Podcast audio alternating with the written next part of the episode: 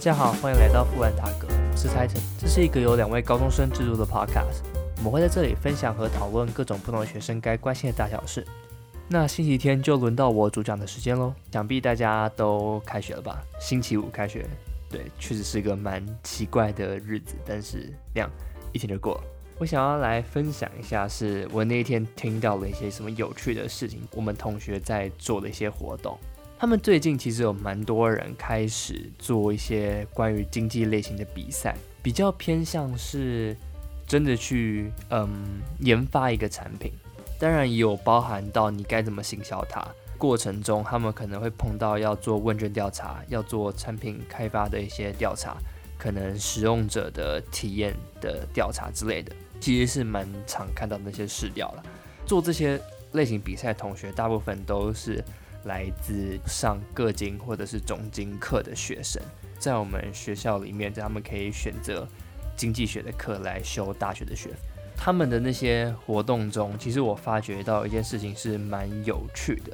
连老师也会鼓励他们去参加那些科目，不论是对他们成绩上。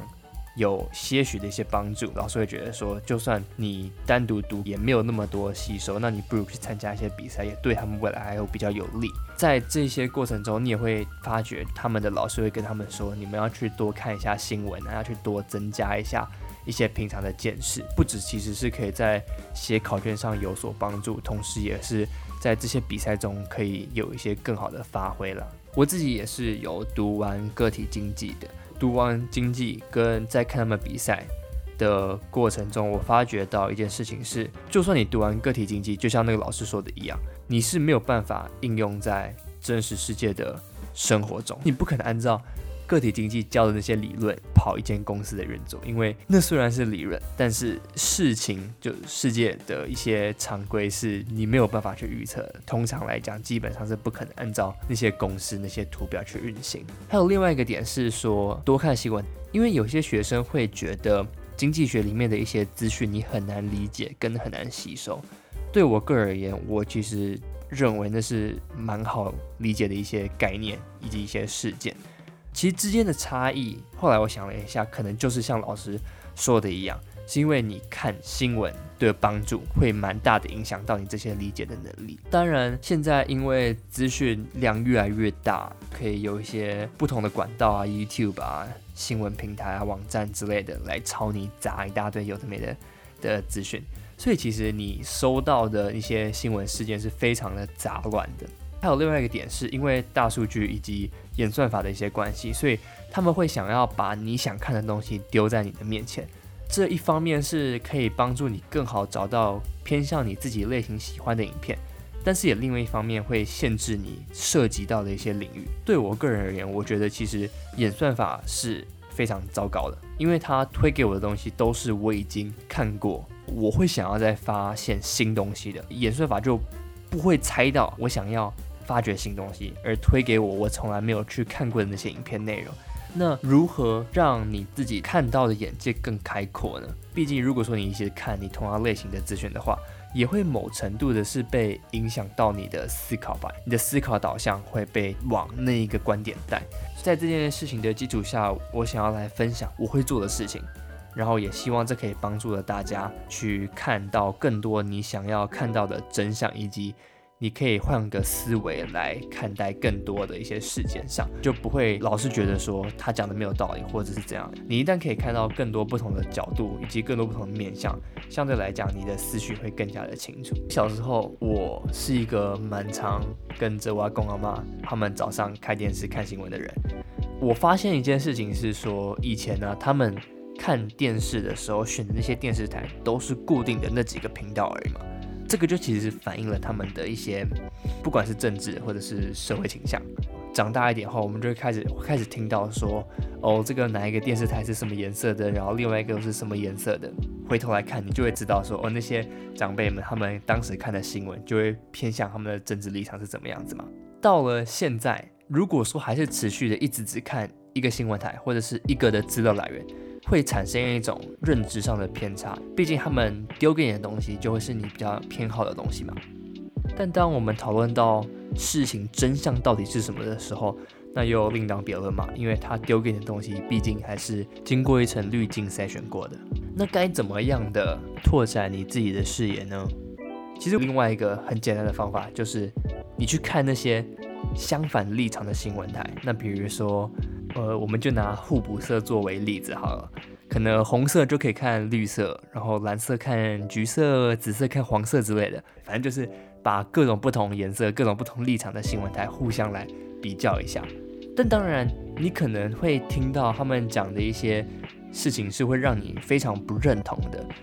但此时你也可以回头来思考，说为什么他们会有这样类型的立场，以及为什么他们会这样呈现他们想要呈现的资讯。同时，你也可以发现说你的观点是不是缺少了什么样的思维角度。在看这些新闻台的时候，我还会再额外补充哪一些的资讯来帮我更准确的呃判断这件事情，以及设立我自己个人的立场。我想要推荐几个是我个人蛮常看的一些资料来源。我们先从最一般，我刚刚提到最多的新闻来讲好了。不管是任何你在电视上看到的、网络上看到的网络新闻也好，或是只有在网络上看到的网络新闻都 OK。反正就是你要去尽量的搜索各种不同的反派立场。台湾现在也开始越来越国际化的关系嘛，所以你也可以看到外国评论台湾的新闻，一些亚洲国家评论台湾的新闻。此外的话，在 YouTube 上面有几个频道，我是觉得还不错的，可以推荐给大家。第一个我想讲的是 Line Today，那它是每一天就一则小小篇的新闻，它大概在十分钟以内来讨论一件事件。而我喜欢看它的原因是因为。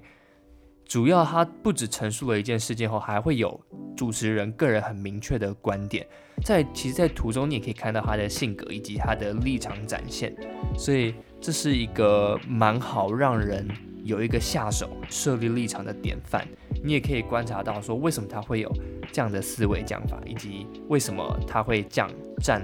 住他的论点。第二个我想要讲的是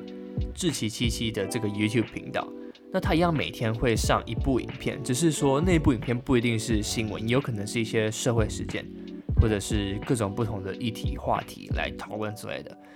只是相对 Line Today 来讲的话，他在最后提出的观点，你会觉得比较大众化一点，因为他会留比较开放性的问题给你。在他的影片过程中，他会提出很多不同角度，以及他收集到的他们团队收集到的资讯，然后来让观众们参考。那在最后就会用一些问题来收尾，所以同时呃看的观众可以来思考一下他自己的立场会比较偏向于哪一个方面。好，那第三个我想要讲的是国际大风吹，那它是由关键评论网推出的 YouTube 影片，在他们的影片中，他们主要是以单纯的事件叙述来描写这整个事件的发生以及现在的状况是怎么样，所以相对来讲就不会加入。更多自己的个人观点，也会相对中立一点点。对我个人的看法而言是这样的。在这三个以 YouTube 平台来讲提供的网络资讯，以及新闻平台你可以看到的网络，在综合而言的话，你会慢慢的发觉到，好像不止你想象中的那些观点。那另外除了 YouTube 上的话，有一些网站我也是觉得还蛮值得去看的。这里我会再讲两个。第一个我想讲的是《经济学人》。经济学人虽然它不是台湾的新闻，我相信应该大家都呃多多少少听过。对我觉得它蛮有趣的一个点是，经济学人也蛮关心亚洲议题的，所以你可以常常在他们的网站上找到关于亚洲议题的一些评论跟一些文章。还有另外一个点是因为它是主要是英文啦，那大家也可以去练习一下自己的英文实力，我相信多读一定会有很大的进步。第二个的话会是日本产经新闻，对日本产经新闻而言，也是同样的，用一个比较外人的角度来看台湾目前发生的事情。所以虽然有一些是在讲日本，但是也会讲到说日本跟台湾的关系是怎样。基本上你就可以包办到整个亚洲区会发生的最近发生的一些重要资讯。现在现在的一些考试也慢慢的加入到这些社会化的议题当中嘛。看了更多新闻后，也可以发觉到很多类似的情况是一一而再再而三的发生的。你可以拿以前的一些新闻当做借鉴，或者是以前听过的那些经验，来帮助你到现在理解一些事件的发生。在最后的话，我想要来宣传一下一个活动。那这是我们十个学生我们一起办的一个 TED Talk Youth 的演讲。我们 TED Talk 演讲的主题是 Growing Coalition。这次的演讲，我们邀请到了六位讲者。分别是贾永杰、嚣张、Jen Lee、Rise and Shine、法律白话文以及宋安。如果想要知道更多资讯的话，请去 IG 上面查 TEDx Youth 安和 Road，在里面会有我们的更多介绍。在资讯栏里面的等等也会放上购票的链接跟我们 IG 账号的链接，欢迎大家多多的参与这次的活动。OK。这礼拜就到这边结束喽，大家拜拜。